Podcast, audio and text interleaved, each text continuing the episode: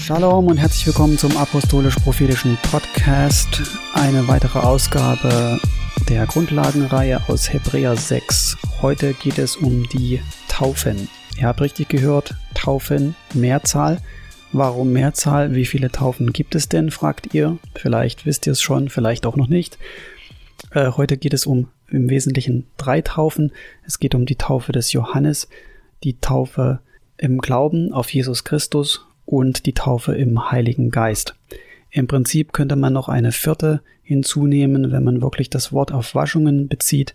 Das sind die Waschungen des Alten Testamentes, die Anweisungen Gottes, die er seinem Volk gegeben hat, sich reinzuhalten und im physischen Sinne zu waschen, denn wenn mehrere Millionen Leute auf einem Haufen hocken, dann ist die Gefahr von Keimen und Krankheiten, Bakterien und so weiter sehr groß. Und deswegen sagt Gott in seiner Güte und Weitsicht einfach nur wasch dich.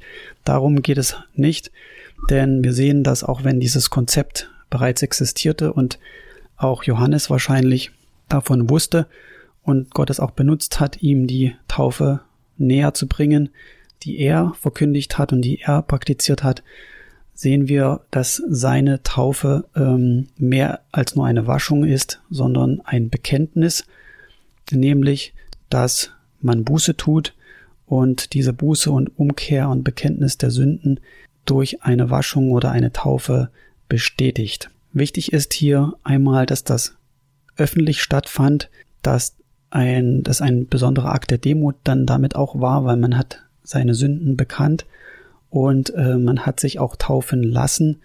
Das heißt, ich weiß nicht, wie es damals war, aber normalerweise wäscht man sich ja selber und heute ist es auch im Judentum so, dass sie die Mikwe diese Waschung, die vor bestimmten ähm, besonderen Ereignissen vollzogen wird, die macht man selber. Ähm, aber hier heißt es an allen Stellen und auch an den die, die weiteren Taufen, die dann folgten, auch auf Jesus, äh, äh, sie ließen sich taufen. Das heißt, es ist etwas, was man nicht alleine machen kann. Und auch darin ist es eine, sagen wir, sehen wir die Haltung der Demut, dass man das niemals alleine macht, oder machen kann, weil es muss immer jemand beteiligt sein. Deswegen hieß er ja auch Johannes der Täufer, weil er getauft hat. So auch Jesus hat sich gedemütigt und er ließ sich taufen. Er hätte sich ja theoretisch auch selber taufen können. Ähm, aber er hat sich taufen lassen. Und auch im weiteren Verlauf lesen wir, ähm, die Jünger, die gläubig geworden sind, sie ließen sich immer taufen. Ja, ist ganz wichtig, denn ich kenne so ein paar äh, Vertreter, die sich selber getauft haben und auch darauf beharren, dass das kein Problem wäre. Ich sehe das nicht in der Schrift aus den besagten Gründen. Das heißt, einmal ein Zeuge, wenn du das mit jemandem zusammen machst oder dich taufen lässt, ist auch automatisch immer ein Zeuge dabei. Und es ist auch eine Art Demut, weil äh, man kann es, wie gesagt, nicht selber machen damit sind wir dann halt auch schon bei der nächsten Taufe, nämlich der Glaubenstaufe. Das heißt, wir sind getauft auf den Namen Jesus oder im Namen des Vaters, des Sohnes und des Heiligen Geistes mit dem Bekenntnis an Jesus und unserer Umkehr ähm, lassen wir uns taufen und wir besiegeln das in der Taufe. Ähm, lesen wir aus der Apostelgeschichte, Kapitel 2, nach der Predigt des Petrus. Petrus sprach zu ihnen, also zu denen, die zugehört haben, Tut Buße und jeder von euch lasse sich taufen auf den Namen Jesu Christi zur Vergebung eurer Sünden. So werdet ihr empfangen die Gabe des Heiligen Geistes. Das wäre dann die nächste Taufe, nämlich im Heiligen Geist. Aber bevor wir dahin gehen, noch ein Wort zur, zum Wesen der Taufe und warum wir uns überhaupt taufen lassen. Da heißt es im Römerbrief Kapitel 6, wie sollten wir in der Sünde leben wollen, der wir doch gestorben sind. Oder wisst ihr nicht, dass alle, die wir auf Christus Jesus getauft sind, die sind in seinen Tod getauft?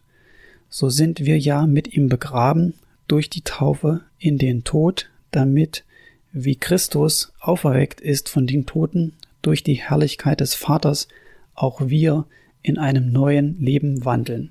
In das Reich Gottes kommen wir nur durch die neue Geburt, Wiedergeburt aus Wasser und Geist. Mit der Taufe besiegelst du deinen Tod. Das ist dein altes Leben, was stirbt und begraben ist und ein neues Leben kommt daraus hervor. Du tauchst unter und tauchst in einem neuen Leben wieder auf. Und du besiegelst das quasi mit dem Akt der Taufe und äh, machst, machst es vor Zeugen somit fest. Und aus diesen ganzen Prinzipien, was wir gerade gehört haben, ist völlig klar, dass es nicht als Baby, als Säugling möglich ist oder möglich sein kann und auch gar nicht notwendig ist. Gott verlangt von dir dieses Bekenntnis und deine Entscheidung, ein Akt des Willens und der Hingabe. Und das kannst du nicht als kleines Baby und es ist auch nicht notwendig, dass das jemand anders für dich übernimmt oder dergleichen. Das ist menschlich und eine menschengemachte Weisheit, die uns das lehrt. Wenn du als Kind getauft wurdest, so wie ich, äh, ich bin so pseudochristlich aufgewachsen, könnte man sagen. Ich wurde als Säugling getauft, zumindest hat man mir das erzählt. Ich war zwar dabei, aber kann mich nicht mehr daran erinnern. Dann, dann musst du, wenn du noch nicht getauft wurdest, getauft werden. Das ist die praktische Anwendung dieser Predigt. Du, wenn du noch nicht getauft bist, beziehungsweise als Kind getauft wurdest, dann musst du getauft werden. Punkt. Wie war das bei mir? Ich, äh, wie gesagt, wurde als Säugling mit Wasser besprenkelt, sage ich. Und als ich gläubig geworden bin, ähm, hat jemand zu mir gesagt, du musst getauft werden. Und zu diesem Zeitpunkt habe ich das überhaupt noch nicht verstanden. Ich dachte auch nicht wirklich, dass das notwendig ist und habe die Gedanken gehabt, die du wahrscheinlich hattest oder noch hast. Ähm, die Kindstaufe ist ja jetzt reaktiviert. Ja, ich bin jetzt ja gläubig geworden und dann gilt das dann aus der Vergangenheit. Nun lass dir sagen, etwas, das nicht gültig ist oder nie aktiv war, kannst du auch nicht reaktivieren. Ähm, wie gesagt, ich habe das noch nicht so ganz, hatte das zu dem Zeitpunkt noch nicht ganz verstanden. Ich habe in der Schrift geforscht, habe gelesen. Ich bin nach Israel meiner, nach meiner Bekehrung gekommen und habe weiter gebetet.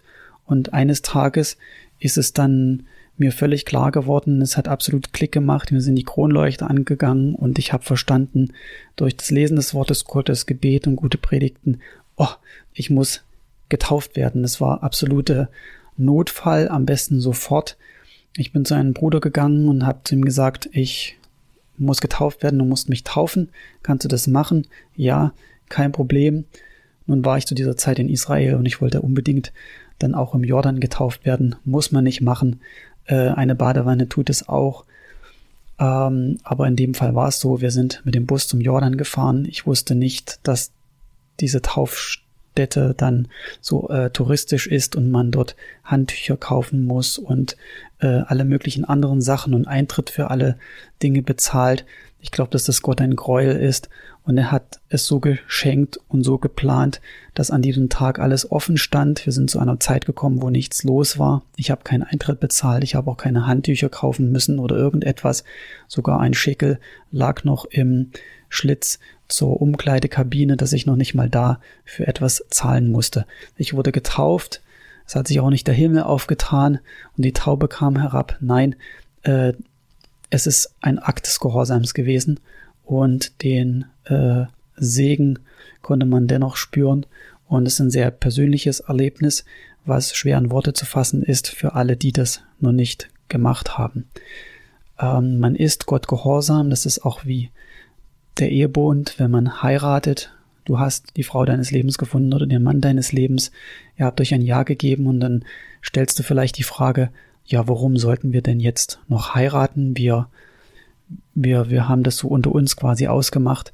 Ähm, nein, du besiegelst das vor Zeugen, du gehst einen Bund ein und machst es vor Zeugen fest und das ist absolut notwendig und wichtig.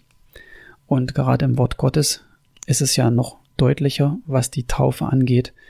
Du besiegelst damit deinen Tod und dein neues Leben und das ist ein Zeichen dafür, dass du im Reich Gottes lebst. Schließlich bist du ja noch auf Erden, du bist ja auch noch in deinem alten Körper drin und auch schon alleine aus diesem Grund ist es wichtig, dass du Vorzeugen dieses Bekenntnis machst und es festhältst.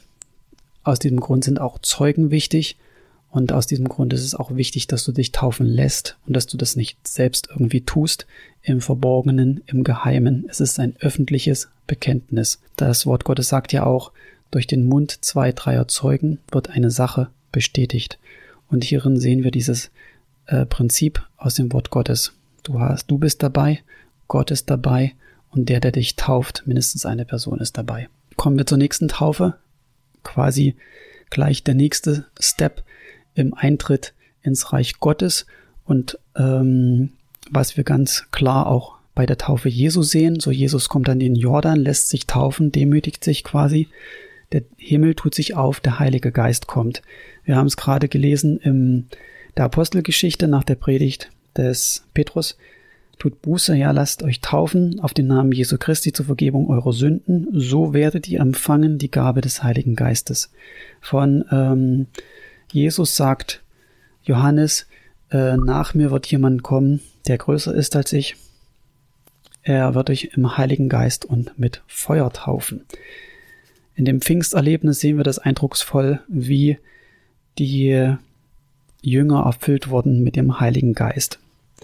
Und ähm, wir haben viele Beispiele in der Apostelgeschichte, wo Hände aufgelegt werden, die Apostel kommen, legen die Hände auf, so dass die gläubig gewordenen den Heiligen Geist empfangen. Wir haben noch die Lehre der Handauflegung in der nächsten Folge. Nur so viel. Du bist das Gefäß, wie ein Glas Wasser. Und der Heilige Geist kommt in dich hinein und erfüllt dich. Du wirst gefüllt mit dem Heiligen Geist bis zu dem Punkt, wo du überläufst. Und dieses Überlaufen, dass das Wasser aus dem Glas wieder herausläuft, das ist die Erfüllung mit dem Heiligen Geist und können wir als Geistestaufe bezeichnen, beziehungsweise du wirst eingetaucht, wenn du so willst, in den Heiligen Geist, ja. Getauft zu werden im Heiligen Geist heißt eingetaucht werden in den Heiligen Geist.